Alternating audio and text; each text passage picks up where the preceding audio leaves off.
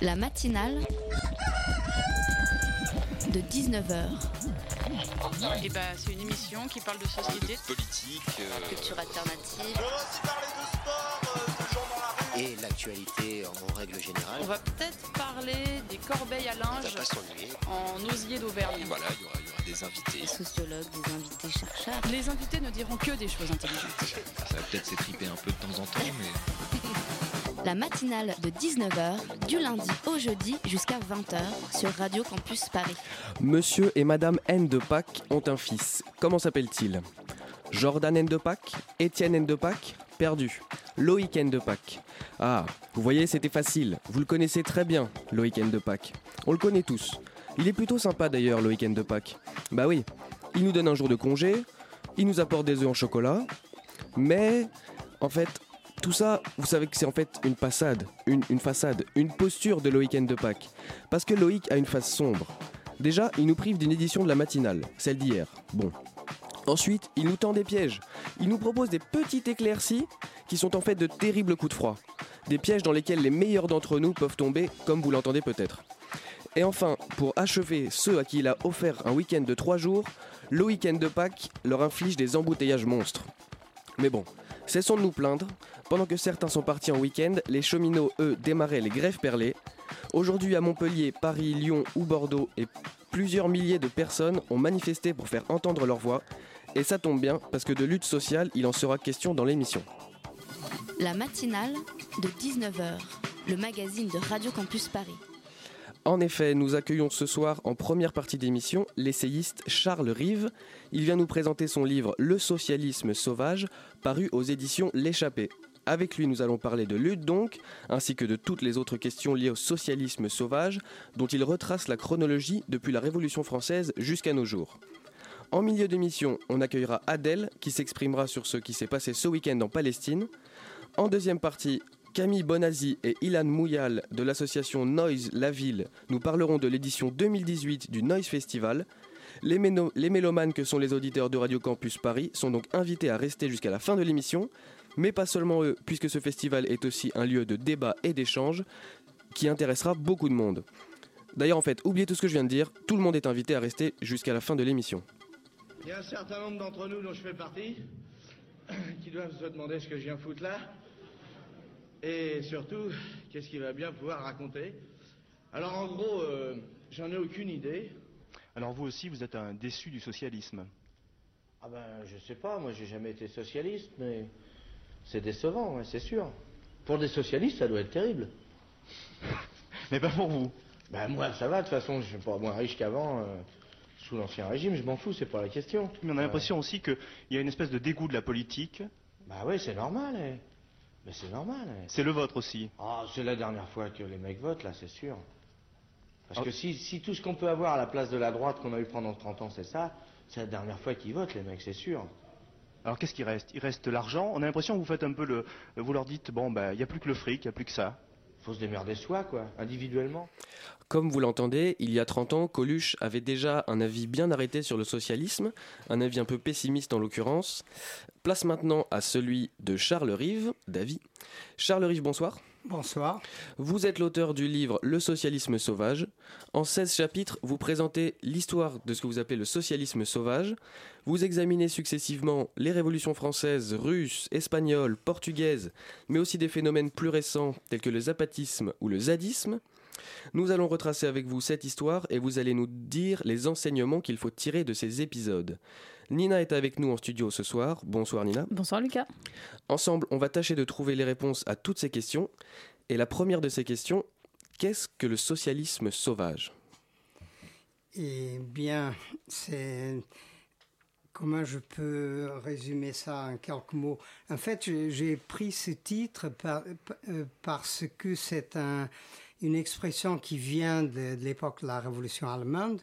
Et c'était comme ça que les dirigeants et les chefs de la social-démocratie allemande après la Première Guerre mondiale ont appelé un vaste mouvement de, de comités, de conseils, de soviets qui s'est développé en Allemagne et qui a mis aussi bien dans l'armée que dans les entreprises et qui a mis fin à la guerre, qui a forcé l'empire, l'armée de l'empire allemand à mettre fin à la guerre et a appelé au gouvernement la social-démocratie.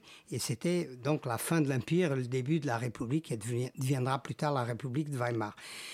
Les chefs socialistes n'ont pas particulièrement aimé ce mouvement spontané d'auto-organisation et l'ont donné le nom de socialisme sauvage parce que pour eux c'était une forme d'immaturité parce que dans leur conception le socialisme devrait être porté par des gens qui savaient et qui avaient un projet et qui devraient euh, le faire, l'appliquer avec le soutien de ce qu'ils appelaient les masses.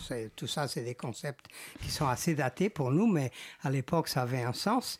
La social-démocratie était un pouvoir énorme en Allemagne. Ils avaient participé à l'Union sacrée et à la boucherie de la Première Guerre mondiale. Et donc, ils étaient très impliqués dans, dans tout ce, cette horreur qui avait été donc le, la cette boucherie de la Première Guerre mondiale. Et donc pour eux, le socialisme sauvage avait un contenu négatif. Hmm. C'était un signe d'immaturité. La classe ouvrière, c'était des gens qui n'étaient pas très éduqués, ce qui est vrai, euh, éduqués au sens que la, une grande partie d'entre eux étaient des, des analphabètes, ils ne savaient pas lire ni écrire, mais pas, ils étaient quand même suffisamment éduqués pour avoir donné, pour avoir créé cet élan où ils se sont auto-organisés pour mettre fin à une période particulièrement noire de l'histoire de l'humanité. Évidemment, avant ça, un an avant, il y avait eu la révolution russe, donc ça a eu des répercussions en Allemagne aussi. Et donc, ça, c'était le sens négatif du mot socialisme sauvage. Mm. Je l'ai repris parce que à partir de ce moment-là, cette idée de l'auto-organisation et de, de l'autogouvernement de, la société et des mouvements sociaux par les gens eux-mêmes, euh, en dehors des directives et des orientations des chefs, des savants, etc., euh, a, pris un, un, a pris un sens positif. Et ce sens positif, on peut le ramener après à travers toute une série de mouvements sociaux, de luttes, que ça soit Bon, moi, j'en ai. En fait, j'ai pas fait un livre d'histoire. Je suis pas un historien professionnel. Comme disait un surréaliste, je suis docteur en rien et spécialiste en tout. Donc, je m'intéresse simplement à ces questions-là. Et donc, j'ai visité des moments de l'histoire en essayant de chercher comment cette idée d'un socialisme différent se manifestait jusqu'à aujourd'hui au nouveau mouvement d'Occupy jusqu'à Nuit debout. Et donc, à travers les dernières, euh, les dernières décennies, donc du XXIe siècle par exemple, est-ce qu'il y a des groupes qui se sont revendiqués socialistes sauvages ou c'est juste resté une expression théorique euh? Non, en fait, c'est une expression même pas théorique. Euh, je l'ai un peu exhumée, on ne l'avait pas beaucoup utilisée. D'ailleurs, il y a des gens qui, qui, en lisant le bouquin, comprennent d'où elle vient. Mais c'est, non, ça, ça, bon, il y a des gens qui sont appelés sauvages, même en 68, il y avait des groupes qui sont appelés sauvages. Par contre, dans, les mouvements sociaux à travers l'histoire, il y a eu le mot sauvage a souvent été utilisé, par exemple pour les grèves, des grèves sauvages. Qui, Donc là, on peut trouver une filiation avec ce que j'ai dit auparavant. Et euh, le thème principal, un des thèmes principaux que vous évoquez dans le livre, c'est euh, l'émancipation. Vous mettez euh, tous vos éléments en, en, perspective avec ce thème d'émancipation. Si je comprends bien, c'est l'émancipation politique. Mais alors, qu'est-ce que c'est pour vous? Qu'est-ce que vous entendez vraiment par le terme d'émancipation? Bon, plusieurs choses. C'est intéressant cette question, mais d'abord, euh, moi, euh, l'émancipation, euh, pour moi, c'est plutôt lié, pour moi et pour d'autres qui pensent comme moi, parce que les idées sont des produits sociaux. Moi, j'exprime des choses, mais c'est des choses qui sont dans l'air aussi. L'émancipation, pour moi, c'est quelque chose du passé, en fait. Moi, je préfère le mot auto-émancipation et je m'explique, c'est-à-dire que l'émancipation, justement, ça fait partie du vieux mouvement socialiste, mhm. celui qui s'est terminé avec le socialisme, pas terminé, mais qui, qui s'est confronté au socialisme sauvage. Parce que l'émancipation exige ou implique l'existence de professionnels d'émancipation, des gens qui savent comment émanciper les autres, ou les, que ce soit des hommes ou des femmes, parce qu'il y a aussi des émancipatrices dans le mouvement féministe, alors que le mouvement féministe est un mouvement, à mon avis, qui fait partie de l'auto-émancipation. Et donc, euh, l'émancipation, euh, pour moi, ça fait partie de ce courant qu'on appelle autoritaire, c'est-à-dire le courant de, des professionnels du savoir, des professionnels du socialisme. moi, je fais aussi, je me relie euh, au courant qui considèrent que nous vivons une période assez transitoire, que je vais sûrement avoir moins de chance que vous pour la vivre, parce que je suis né un peu plus tôt que vous, mais que j'espère que vous allez en profiter. Je pense qu'on est dans une période où l'auto-émancipation prend de plus, en, de plus en plus d'importance dans les luttes et dans le désir, les gens, de changer le monde. Quoi. Je ne sais pas si ça répond un peu. Cette euh, auto-émancipation du socialisme sauvage, il me semble qu'elle se fait aussi, à la lecture de votre livre, vis à -vis du socialisme lui-même. Absolument. Parce que euh, vous, vous parlez, de, notamment pour mai 68, de, de, de l'expérience et du savoir-faire des organisations syndicales et politiques traditionnelles. Euh, à votre avis, est-ce qu'il faut s'émanciper de ces outils ou, ou en profiter? À mon avis, il faut s'émanciper. Pour moi, c'est une question super importante. Je pense que justement, mai 68 a été un moment important dans ce sens-là, parce que il faut que les gens prennent en charge leur propre euh, lutte, leur propre vie. Et c'est comme ça qu'on peut envisager, tant soit peu, de construire une société différente. Mais euh, pour moi, il y a les anciennes organisations sont plutôt des organisations paralysantes. Bon, il y a des moments, dans, dans des moments bien particuliers. Bon, par exemple, vous avez parlé de la grève des cheminots. C'est une grève qui se déroule dans le cadre syndical, donc il y a des gens qui sont organisés dans les syndicats, etc., mais 68 aussi. Mais il y a quand, quand, les mouvements sont vraiment importants, et à mon avis, c'est ça qui donne, qui fait la différence entre un mouvement qui reste dans le cadre de, appelons-le le système, et un mouvement qui a des, des qui, pose des prémices d'aller au-delà de, de, ce qui existe, disons-le comme ça. cette différence est donnée par le fait que les gens commencent à faire des choses, à s'organiser, à agir et à penser en dehors du cadre institutionnel des vieilles organisations. Justement, pour revenir à, mai 68, pour les chefs communistes de l'époque, on va dire les leaders, euh, la nature du mouvement de mai 68 n'était pas révolutionnaire. Euh, vous dites dans le livre qu'il y avait des, qu'elle était revendicative, que le mouvement était revendicatif. C'est quoi exactement la, différence entre révolutionnaire et revendicatif du point de vue euh, en 68 des chefs communistes français? Bah, les, chefs du Parti communiste français en 68 euh, avait un contrôle à travers la CGT qui n'est plus du tout celle qu'il y a aujourd'hui. Bon, encore qu'il y a, des, il y a un, cadre institutionnel qui est encore essentiellement assez semblable, mais ils avaient un contrôle de la, des ouvriers, de, la, ce qu'ils appelaient la classe ouvrière, qui était la classe ouvrière justement du, vieux mouvement socialiste, de la même façon que la social-démocratie en Allemagne l'avait euh, de, la, de, de, la, classe ouvrière allemande après la fin de la guerre.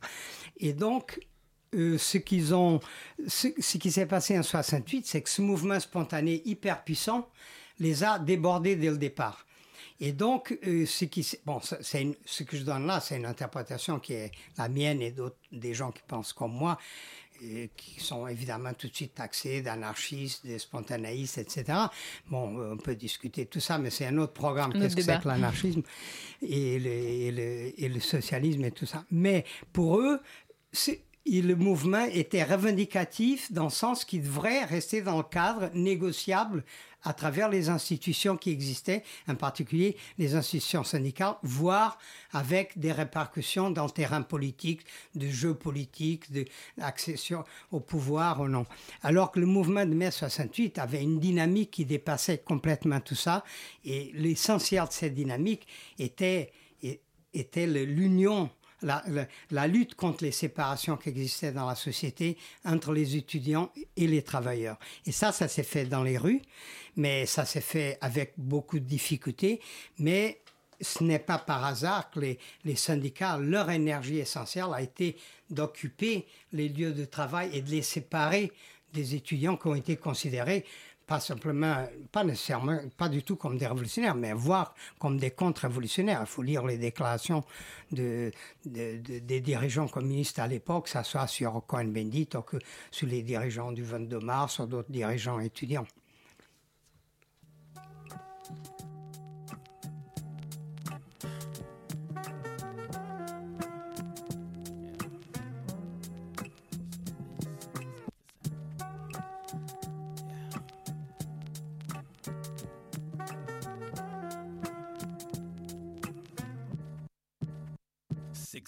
Wake up all alone, like what can your boy say?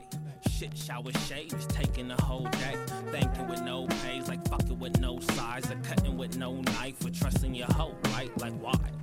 Interviews asking me where my stripper pole, but I can't drop the ball, so I spit, give and go. If I give them that real shit, I'm concealing. Broke, no dough, and chillin'. They laughing me out the building. Can I use your restroom? What? No? What type of noise is that? Most these fools ain't loyal cats, they smoking to the foils black. Sorry.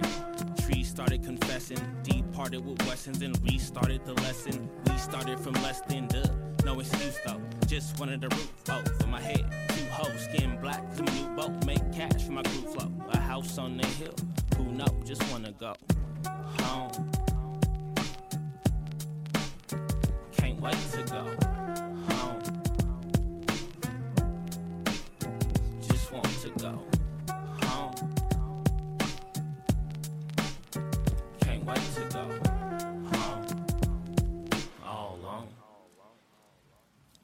Choked up while I'm writing this. Didn't think my life would get so fucking trifling. Living like mice and men.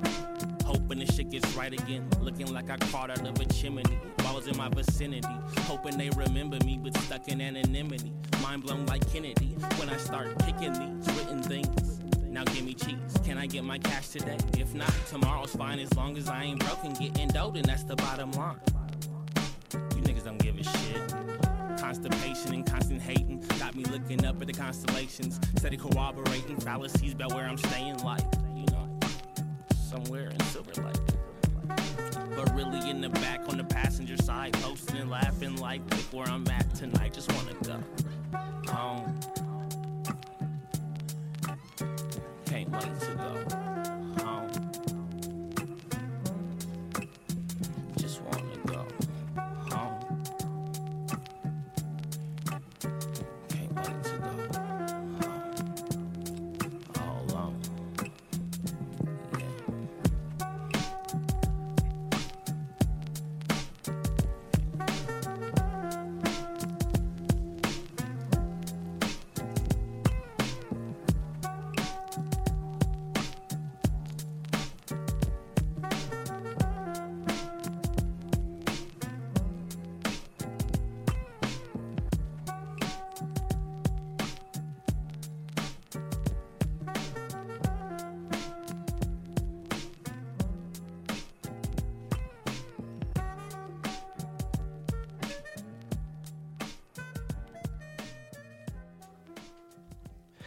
C'était The Perils de Old Man Saxon. La matinale de 19h du lundi au jeudi jusqu'à 20h sur Radio Campus Paris. Alors, euh, on parlait de mai 68 juste avant, euh, juste avant la pause musicale. On en parlait C'est comme pas d'une- très original. non, aujourd'hui. c'est pas original du tout en 2018, surtout en avril. Euh, on en parlait dans- comme une- d'une période assez unique parce que les étudiants se sont alliés aux ouvriers et inversement. Ils sont réunis parfois de manière assez régulière pour discuter et prendre des décisions sur la suite euh, des, des actions à prendre. Pourquoi ça en fait un moment si spécial de l'histoire et notamment de l'histoire de la gauche? Et aussi, petite, une autre question, euh, quelles seraient les conditions euh, pour qu'aujourd'hui on puisse euh, avoir le même mouvement d'unification? Bon, D'abord, je, pense qu'il faut faire un- des petites nuances quand même dans ce qui vient d'être dit. Euh, y a l'union entre les étudiants et les travailleurs en mai 68 s'est fait, comme je disais tout à l'heure, surtout dans la rue, parce que dans les usines, ça a été quasiment impossible, parce que les occupations des entreprises étaient vraiment verrouillées par les syndicats, dont le syndicat majoritaire à l'époque c'était la CGT, qui était très très rigide sur cette question-là. Et donc les étudiants pouvaient à la limite aller jusqu'aux portes des usines. Les étudiants et les, les gens isolés ou individuels qui étaient dans le mouvement pouvaient aller, pouvaient aller jusqu'aux portes des usines avec souvent des difficultés d'ordre physique, mais, euh, mais ne pouvaient pas, euh, les discussions ne se faisaient, ne se faisaient Se pas à l'intérieur des ouais. usines. Et d'ailleurs, ce qui est intéressant, et moi j'ai fait un chapitre sur mai 68, que bon, j'ai eu la chance de, de vivre et que ça m'a beaucoup formé, parce que les gens à l'intérieur des entreprises qui étaient vraiment, qui ont, qui étaient vraiment dans l'esprit de mai 68, que c'était ce désir de changer la vie et le monde, pour reprendre une vieille formule qui, est toujours là quand il y a quelque chose de fort qui apparaît, euh, ces, travailleurs, ces employés, ces cadres même, étaient obligés de sortir pour retrouver des gens pour discuter à l'extérieur.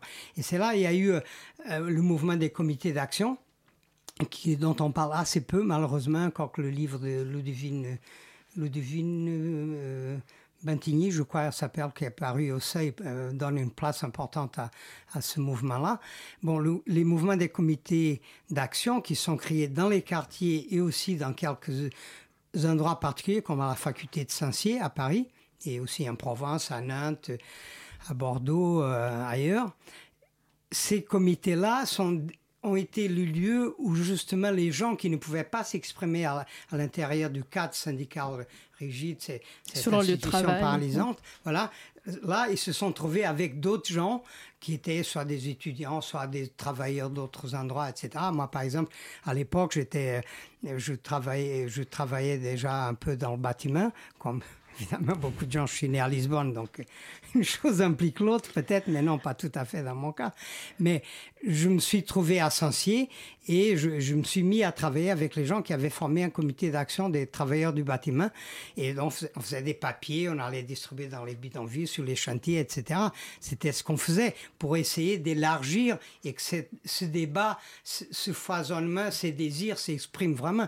Parce que sinon, pour revenir tout à l'heure à ce que vous aviez dit, un de vous, euh, c'était vraiment quelque chose qui était canalisé vers le revendicatif. Plus ceci, plus cela. C'est vrai que mai 68, les, parce que ça a été un mouvement énorme, on a obtenu beaucoup de choses. Mais c'est pas ça nécessairement que les gens voulaient.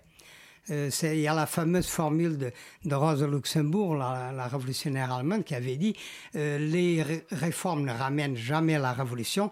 Par contre, les tentatives de révolution amène beaucoup de réformes parce que le pouvoir est obligé de les donner pour calmer les gens. Donc, euh, donc c'est ça. Mai 68 était. Et donc, la deuxième partie de la question, c'était qu'est-ce qu'il faut faire aujourd'hui?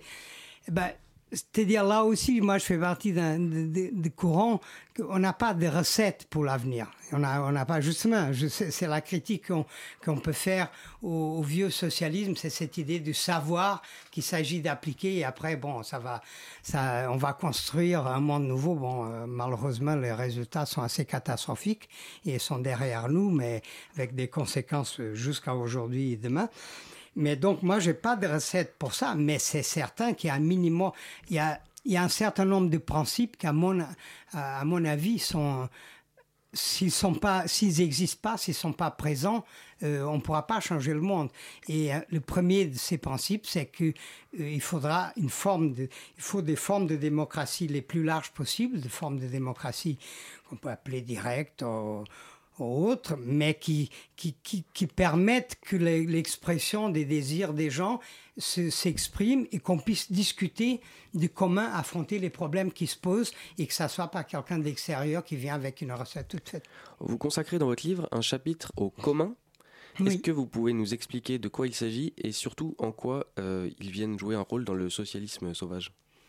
Eh ben, Il y a actuellement un intérêt, euh, assez euh, large, bon, enfin, dans des petits milieux, milieux confidentiels, par cette question qu'on appelle des communs.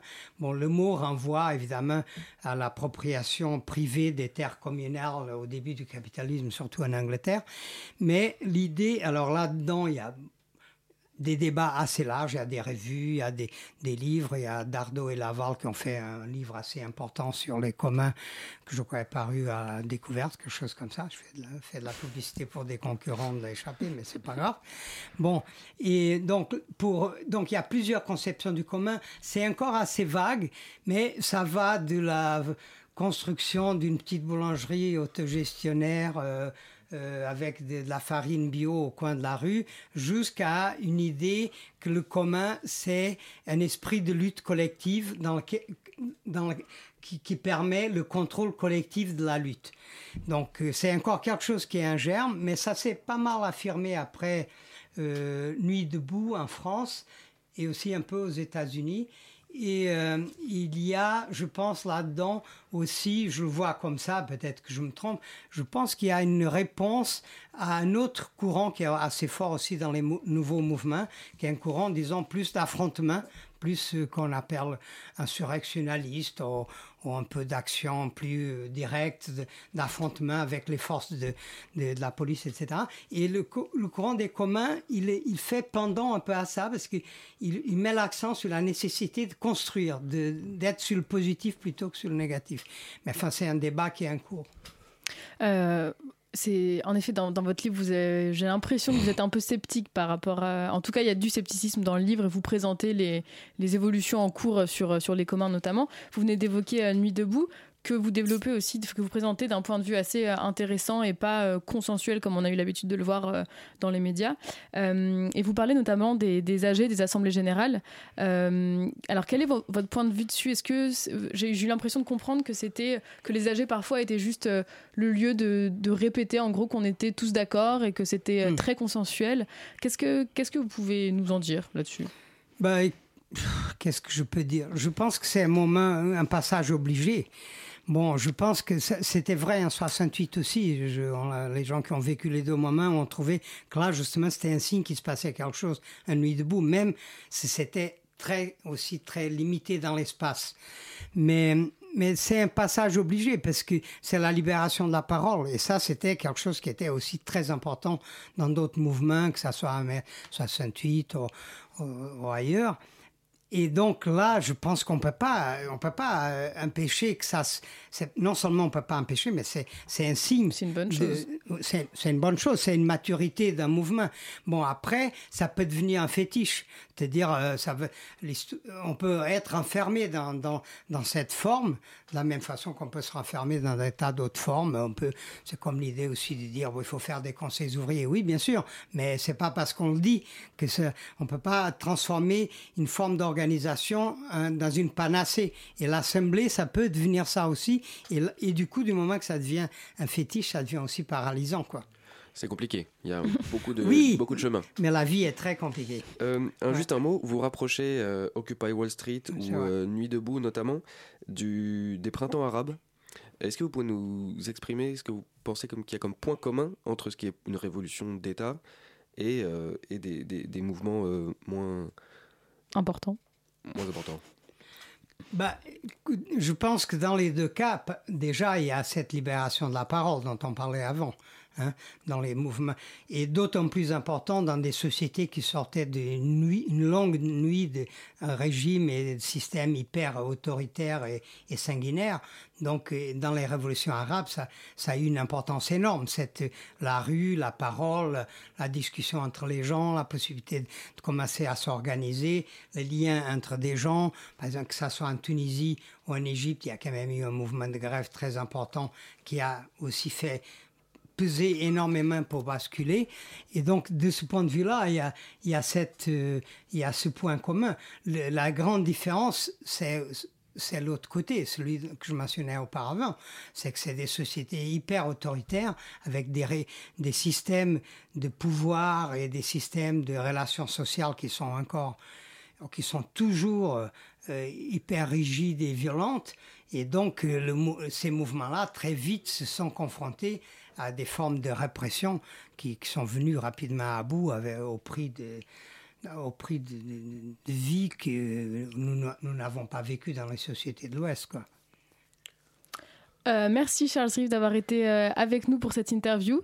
Euh, on rappelle que votre livre Le socialisme sauvage est disponible aux éditions L'échappée. Si vous pouvez euh, vous échapper un moment et aller lire un peu, c'est un très bon livre que nous vous conseillons. Et je vous remercie. Merci.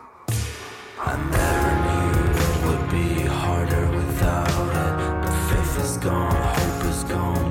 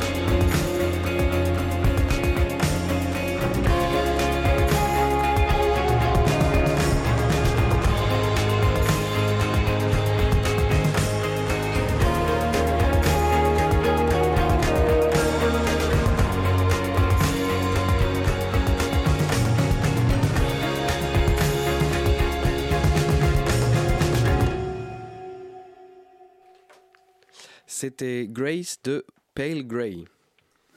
La matinale de 19h sur Radio Campus Paris. Nous sommes de retour dans la matinale de Radio Campus et nous allons laisser la parole tout de suite à Adèle et son invité Hicham Abou Shala. Ensemble, ils abordent les manifestations qui ont eu lieu dans la bande de Gaza ce week-end et qui ont été réprimées de façon sanglante par l'armée israélienne. Le 30 mars, c'est la journée de la terre en Palestine. On dit ça par rapport en grève qui a été euh, fait en 1976 par les Palestiniens de l'intérieur euh, contre euh, les politiques israéliennes de confiscation de leurs terres et, et contre la discrimination qu'ils subissaient à ce moment-là. Et en fait, quand il avait ces manifestations-là, euh, il avait une répression très violente de, de l'armée israélienne. Donc, ça a déclenché des mouvements de manifestations euh, en solidarité euh, par les Palestiniens de la bande de Gaza, de Jérusalem, de Jordanie, les Palestiniens dans les camps de réfugiés en Syrie et au Liban. Et c'est une date qui symbolise l'unité du peuple palestinien et son attachement à la terre, en fait. Et c'est quelque chose qui est célébré euh, chaque année en Palestine et pour euh, les Palestiniens de la diaspora. La personne que vous venez d'entendre, c'est Hichem Abou Shahla, doctorant en sciences politiques et préparant une thèse sur la résistance palestinienne. Originaire de la bande de Gaza, il vit en France depuis maintenant 5 ans.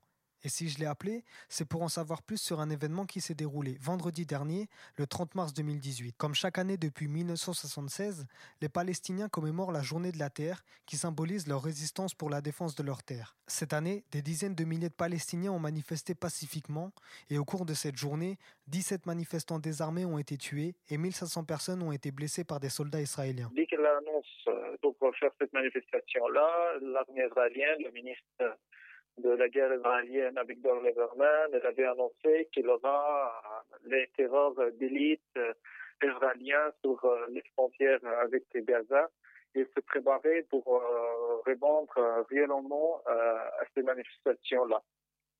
Et oui, pour l'instant, euh, ils annoncent 17 morts qui sont, euh, qui étaient en fait par des réels. Et il y a plus de 2500 euh, blessés. Il y a 50 qui sont dans un état critique, toujours dans les hôpitaux de, de la bande de Gaza. Une répression sanglante, mais qui pour lui n'est qu'un visage de la violence que subissent les Palestiniens au quotidien. Fait, quand on parle de la répression, il y a la répression visible, qu'est-ce qu'on a vu euh, vendredi, début vendredi sur la bande de Gaza. Il y a la répression euh, qui, j'ose dire, euh, non visible, qui est le blocus qui continue contre Gaza depuis 2005. Quand même, ce blocus militaire qui est imposé sur les Palestiniens de Gaza, ça, c'est aussi une forme de répression très, très dure pour ceux qui habitent là-bas et qui souffrent en fait à cause des problèmes de manque d'électricité, de l'eau, de médicaments. Tout ça, c'est de la répression qui continue contre, euh, la, contre la population palestinienne à Gaza. Certes, la réponse euh, d'Israël, toujours euh, quand il y a des manifestations ou autres, c'est une rép- réponse très, euh, très violente. Et malheureusement, Israël, elle teste chaque fois de nouvelles méthodes dans la bande de Gaza. C'est un peu le laboratoire de l'armée israélienne. Malgré cette répression sanglante, les manifestations continuent et la mobilisation devrait durer jusqu'au 15 mai, date commémorative de la Nakba, que l'on traduit par catastrophe et qui désigne l'exode en 1948 de 700 000 Palestiniens laissant derrière eux leurs terres, maisons et villages. Les manifestations continuent. Aujourd'hui, on est dans le cinquième jour. C'est vrai qu'il y a moins de monde qu'au vendredi, mais et les manifestations continuent. Il y a des tentes qui s'appellent les tentes de retour euh, qui sont sur euh, sur les frontières. Il y a même des activités festives qui se passent euh, à côté des frontières. Il y a des gens qui dansent des daquets, il y a, il y a des gens qui chantent, qui jouent de la musique. Donc ça, ça continue, même si c'est les mois, en fait, médiatisés que, que, les événements violents qui s'est passé en vendredi. Et chaque vendredi, bien sûr, c'est la grande mobilisation, donc les étudiants, euh, les travailleurs, euh, les gens, euh, en fait, c'est le jour euh, de repos hebdomadaire en Palestine et à Gaza. Donc c'est pour ça que le vendredi, les gens s'organisent. J'aimerais aussi euh, insister sur le fait que ces manifestations-là, euh, parce qu'on oublie euh, malheureusement dans, les événements, et on parle que de nombre de morts et nombre de blessés, ces manifestations-là sont décl- déclenchées sur deux mots d'ordre. Euh, le droit au retour des réfugiés palestiniens et le lever de blocus. Et ça, c'est très important parce que le droit au retour aux réfugiés palestiniens, on a l'impression que tout le monde l'a lâché, même l'autorité palestinienne, et aussi le blocus, parce qu'il y a plusieurs parties qui, participent dans ce blocus-là contre la bande de Gaza. Il y a l'Égypte, il y a Israël, il y a aussi l'autorité palestinienne. Euh, il y a le président de l'autorité palestinienne qui a annoncé il y a même pas deux semaines qu'il aura de, plus de sanctions contre euh, Gaza. Et ces manifestations-là, où il y a beaucoup de jeunes qui sont dans la première ligne, euh, reflètent à quel point qu'il y a cette conscience euh, politique euh, chez les Palestiniens, chez les jeunes Palestiniens, la jeunesse palestinienne, et que les Palestiniens ne veulent pas euh, lâcher leur, leur cause. Ils insistent d'aller jusqu'au bout pour défendre leur cause et leurs droits. Pour en savoir plus sur cette mobilisation, je vous invite à vous rendre sur la page Facebook de Génération Palestine Paris, où vous pourrez retrouver des photos, des vidéos ainsi que des comptes rendus des différents jours de mobilisation. Et pour clore cette chronique, voici ce que tweetait l'armée israélienne le lendemain des manifestations. Hier, nous avons vu 30 000 personnes. Nous sommes arrivés préparés et avec des renforts précis. Rien n'a été effectué de manière incontrôlée, tout était précis et mesuré et nous savons où chaque balle a atterri. Quelques heures plus tard, ce tweet était supprimé. Merci à Hicham pour ses précisions et nous espérons qu'Andala se retournera bientôt et nous illuminera de son sourire. Merci également à toi Adèle pour avoir rendu cette chronique possible. La matinale de 19h du lundi au jeudi jusqu'à 20h sur Radio Campus Paris. Et maintenant, Camille Bonazzi et Ilan Mouyal viennent nous parler du festival itinérant Noise Festival. C'est bien ça hein? Noise ça. Festival. Euh, bonsoir à vous. Bonsoir. Bonsoir Lily qui est avec moi également pour vous interroger ce soir. Bonsoir. Le Noise Festival se tiendra entre Paris, Villejuif, Saint-Denis du 4 au 7 avril prochain. Ilan, vous êtes euh, président de l'association Noise la Ville, vice-président de l'association. Vice-président, ouais. Je vais me faire taper sur les doigts, Bientôt, bientôt. Euh, Pouvez-vous nous parler de cette association? Euh, ouais, bien sûr, avec plaisir. Euh, donc Noise la Ville, c'est une association qui, qui est née en 2011 euh, à Sciences Po, à la base, à Sciences Po Paris. Euh, le but, c'était de ramener un peu de la culture hip-hop et ce qu'on appelle au sens large la culture urbaine euh, dans l'enceinte de, de l'école, qui manquait, on va dire, de représentativité de cette culture-là. Euh, à mesure que le projet a grandi, il est vachement sorti du cadre de Sciences Po pour s'étendre dans d'autres universités, à Paris 1, Paris 3, Paris 7, Paris 8, et même en fait en dehors du cadre étudiant. On a commencé à toucher une communauté assez large de jeunes franciliens et franciliennes. Et euh, donc aujourd'hui, ça fait six ans qu'on est actif et on a euh, plusieurs activités à notre, à notre actif. On a euh, donc le, festival qui est un, temps fort de notre année. On a un projet qui s'appelle Le bruit de ma ville, qui, sont des modules de formation pour des jeunes des quartiers et des villes en fait de, de la périphérie, du centre de Paris à la périphérie pour de l'initiation au journalisme. On a un magazine en ligne, des événements à l'année comme des conférences ou des, des noise apéros. Donc voilà, on a tout ce panel là. Alors, c'est quoi les bruits de, de la ville que vous voulez défendre euh, à Noise? C'est les bruits d'une ville du 93, du 94, du 75 euh, C'est quel groupe qu'on pourra entendre par exemple au festival? Bah, je dirais que pendant l'année, cette année, on a travaillé avec le module de formation dont Ilan parlait beaucoup sur le RERE. Donc, de fait, c'était Paris et le 93. Euh, après, dès qu'on sort d'un programme qui est à ce point localisé, euh, pendant bah, les conférences, finalement, euh, ça, dépend vraiment des sujets et on essaie d'avoir des gens aussi divers que possible. Et après, pendant le festival, l'idée, c'est que ben, cette année, on est entre le 93, le 94 et le 75. Euh, dans l'assaut, on a des gens d'autres départements aussi d'Île-de-France. L'idée, c'est, ce qu'on utilise souvent, c'est l'idée de créer des ponts. Et donc, euh, entre autant de, départements et de, plus que départements, même de, formes de villes euh, au sein de ce qu'on appelle le Grand Paris. Le Noise Festival est composé en deux temps. Euh, un temps pour la musique, le divertissement, et à côté de ça, un temps pour la réflexion, la discussion. En quoi, comment ça se passe concrètement cette articulation? C'est un format qu'on a, qu'on a mis un peu de temps à- avant d'acter, mais qui euh, aujourd'hui parle le plus à notre communauté. Donc, euh, comme tu dis, il y a un temps qui s'appelle La Ville Résonne, RAIS, donc qui est porté euh, sur la réflexion, puisque c'est quelque chose qui est assez central dans, l'ADN de notre association, de réfléchir sur ce qui nous, nous anime en tant que jeunes citoyens franciliens, urbains, et aussi des problématiques qui touchent en fait la France et le vivre ensemble en France plus largement. Donc euh, ce premier temps, la ville résonne, c'est des conférences, des projections, des débats. Cette année, on entame avec une masterclass de la chroniqueuse Roja Diallo euh, le mercredi, donc demain soir à Sciences Po. Euh, jeudi, on fait une conférence sur l'entrepreneuriat des diasporas françaises et sur la création de valeur avec les, pays justement du sud d'où ou de l'est d'où émerge cette diaspora. Le vendredi, on fait une conférence à Paris 8 sur les violences policières. Donc tu vois que c'est- des thèmes qui sont euh, à la fois euh, très ciblés sur la ville et le vivre ensemble en ville, mais en même temps qui touchent à des politiques nationales ou des, des questions nationales. Assez contemporaine. Exact. Et on a aussi le jeudi un concours qui s'appelle Rap Poésie, euh, qui est parrainé par Kondo et le rappeur Gros Dash. Euh, c'est un concours pour euh, tous les, tous les, toutes les jeunes plumes en fait, euh, parisiennes et franciliennes qui veulent s'essayer à essayer leur texte, essayer leur prod euh, et qui à, la clé du concours euh, un enregistrement studio. Ça c'est la première partie, entièrement gratuite du festival. Et l'idée c'est donc d'apporter une vision de la ville, une vision de vivre ensemble et euh, d'apporter notre réflexion en fait euh, sur la place publique. C'est entièrement ouvert. Il y a des podcasts, c'est filmé et retranscrit sur notre site. Ensuite, il y a une partie La Ville Résonne, euh, qui est donc la partie festive, comme tu parlais, concerts, ateliers, performances, danse, tout ça. Et on a un pendant musical, du coup, et la programmation, elle est faite par rapport à ça? Euh, la programmation, elle est faite. Euh, ouais, bien sûr. En fait, on essaye d'avoir une programmation qui soit euh, le plus éclectique possible. Donc, ce soit à la fois pour euh, les, conférences ou les ateliers, mais aussi pour les concerts, les, DJ sets, etc. Donc là, le niveau musique, cette année, on, on a une programmation qui va de la pop à la techno, au rap, au hip-hop, des trucs très généralistes comme des trucs plus pointus. Euh, et on a voulu surtout cette année mettre l'accent sur une programmation féminine, euh, qui est un truc qu'on faisait trop peu les années précédentes. Euh, donc sur les têtes d'affiche, on a euh, Mylan, euh, une rappeuse qui s'appelle euh, Lala Ace, on a Kaina Samet, euh, c'est Rokhaya Diallo qui est marraine du festival.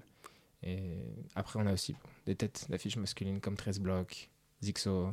Il me semble qu'il y a le groupe Faire. aussi.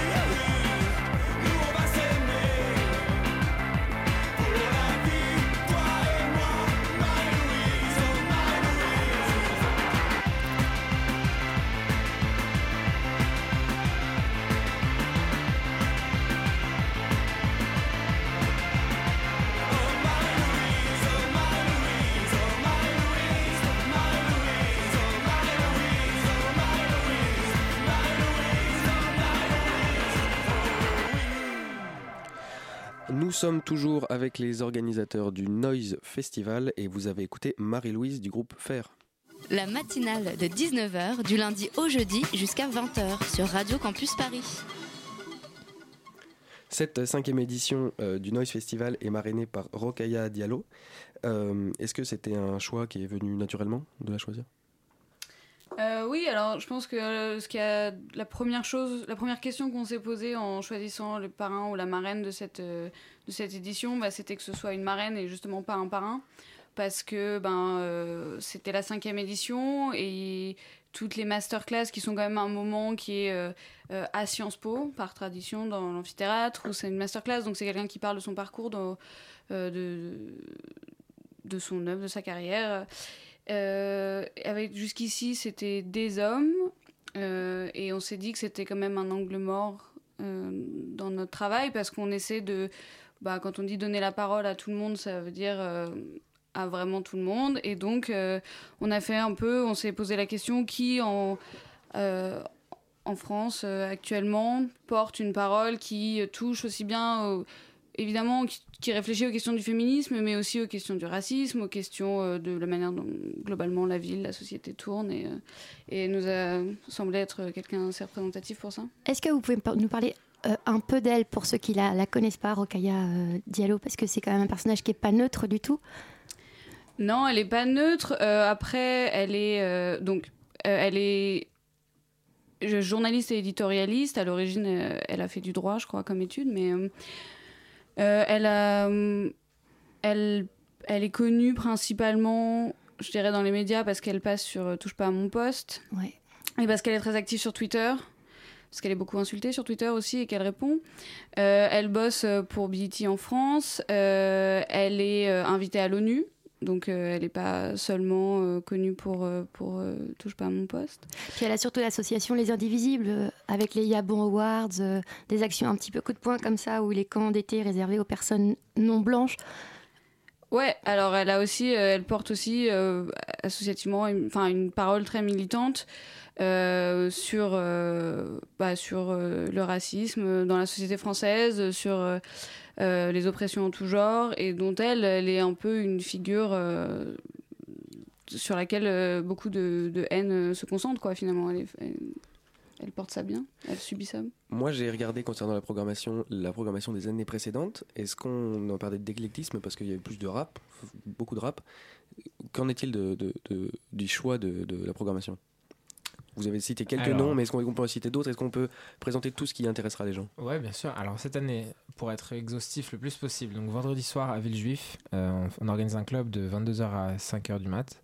Euh, les artistes, par ordre de passage, si je ne me trompe pas, euh, on commence avec euh, un crew qui s'appelle Good Dirty Sound, euh, qui sont deux DJ qui mixent, enfin c'est un, un collectif de DJ, mais là il y en aura deux qui mixent du, de la trap, du hip-hop et du baile funk, la musique brésilienne.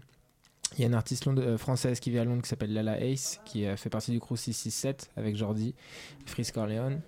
Et euh, donc qui va faire du cloud rap. Ensuite, il y a un DJ qui s'appelle Basile A, qu'on fait venir de Toulouse. Après ça, il y a un DJ techno très connu qui s'appelle Voiron, qui a récemment fait un mix pour le Deck Mental Festival. Et c'est Graal, qui est un DJ de, d'expérimental micro, qui clôture le set. Le samedi, euh, sur la scène extérieure, il y a donc Mylan, qui est une programmation pop faire qu'on a pu écouter, qui est très pop aussi, pop rock. Euh, une chanteuse euh, soul qui s'appelle Sabrina Bellawell, qui est très talentueuse. Et un groupe de pop qui s'appelle Maxime Jerry Fraisse. Et à l'intérieur, on a que du rap, quasiment. On a du R&B avec Aina Samet, mais qui était quand même qui a aussi un parcours rap dans ses feats avec Cynic ou Booba. Et ensuite, on a les rappeurs Maes, Zixo, 13 Block. Et euh, on l'annonce dans 15 minutes sur l'événement, mais on a aussi booké un rappeur qui s'appelle Al Capote. Eh ben, ce sera l'avant-première euh, ici pour nous à Radio Campus Paris. Merci à vous Camille Bonazi et Ilan M- Mouyal. Mouyal, pardon. La matinale de 19h sur Radio Campus Paris. Et maintenant, on appelle Jean pour parler du collectif des morts de la rue. C'est un collectif qui regroupe 40 associations de solidarité comme ATD Carmonde, le Secours catholique, les Enfants du Canal, le Carillon, Autre Monde, et qui se sont regroupés il y a plus de 10 ans pour parler d'autre chose que de soutien matériel à l'égard des personnes sans domicile. En effet, c'est un collectif qui interpelle sur la question de la mort des personnes qui vivent dans la rue. Et demain à 17h à l'Hôtel de Ville de Paris, il donne un hommage national aux 510 personnes recensées mortes dans la rue en 2017. Salut Jean Salut Alors tu es bénévole, est-ce que tu peux nous présenter l'action rapidement de ce collectif au quotidien? Oui, bien sûr. Alors ce collectif s'est créé effectivement en 2002 et l'idée c'est euh, que d'abord il y a des groupes locaux qui euh, recensent les personnes qui sont décédées dans la rue et qui euh, essayent de reconstituer des parcours de vie. Donc ils se baladent dans les quartiers pour essayer de comprendre ce que, ce que c'est- comment ces personnes vivaient, comment elles s'appelaient. Ils essayent de retrouver la famille aussi, ils font un, accom- un accompagnement avec la famille et ils organisent des funérailles. Donc c'est Mm, d'abord un, un accompagnement lors de funérailles. Ensuite, vous avez un rapport épidémiologique qui est fait par le, le- le collectif, ça c'est plutôt le volet national, où on fait une grande enquête pour savoir de quoi les gens meurent lorsqu'ils vivent dans la rue. Comment et de quoi ils meurent. Et ce qu'il faut en retenir de ce rapport, c'est que les gens ne meurent pas plus l'été qu'hiver. Euh, par contre, ils, euh, ils meurent des, pardon, ils meurent des mêmes euh, maladies que, que les personnes qui, qui ont un, un logement, mais par contre, ils meurent beaucoup plus tôt. L'espérance de vie quand on est à la rue, c'est 49 ans. Ça, c'est euh, c'est quelque chose sur, le- sur lequel le, le collectif interpelle. Et enfin, il y a effectivement ce grand hommage national qui est fait chaque année. Euh, cette année, c'est à l'hôtel de, ville de Paris. Euh, ce sera à partir de 17h. Et l'idée, c'est que euh, on lise le nom des 510 personnes qui sont décédées en 2017, du moins qu'on a recensé. On dépose une fleur, on se recueille, mais aussi on passe un moment collectif. Et voilà, parce que on, parle de la mort, oui, mais c'est pour agir avec les vivants. Est-ce que tu peux nous rappeler où ça a lieu? À l'hôtel de ville de Paris. Euh, tout le monde est le bienvenu. Il suffit de s'inscrire. Ça, vous aurez les informations sur le site internet de- du collectif des morts de la rue, euh, www.mortdelarue.org. Euh, et euh, vous venez, c'est entrée rue Lobo. euh, voilà, c'est- dans, le, dans la salle d'honneur de l'hôtel de ville de Paris. Eh ben c'est noté. Merci Jean d'avoir été avec nous dans la matinale de 19h. Si vous êtes intéressé par les actions de Mort dans la rue, vous pouvez retrouver toutes leurs infos sur le site internet, comme vous l'avez dit, www.mortdelarue.org. La matinale de 19h sur Radio Campus Paris. La matinale, c'est désormais terminé. Je vous rappelle que le Noise Festival se tient du 4 au 7 avril et que vous pouvez retrouver toutes les informations pratiques su- sur le site de l'association Noise la Ville ou sur leur page Facebook. Merci à Nina et Elsa pour la préparation de l'émission. Merci à Antonin pour la réalisation, ainsi qu'à Nina une nouvelle fois pour les questions, Lily également pour les questions.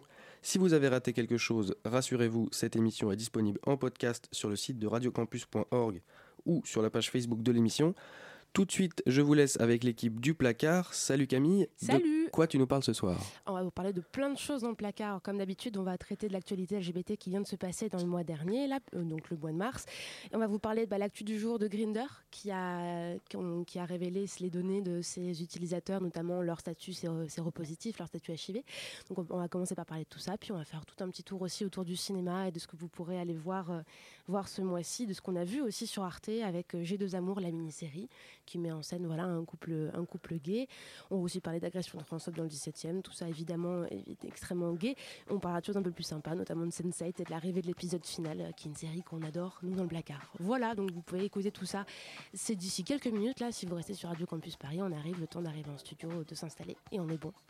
Vous avez bien retenu la leçon. On reste sur le 93.9 pendant quelques secondes. Bonne soirée.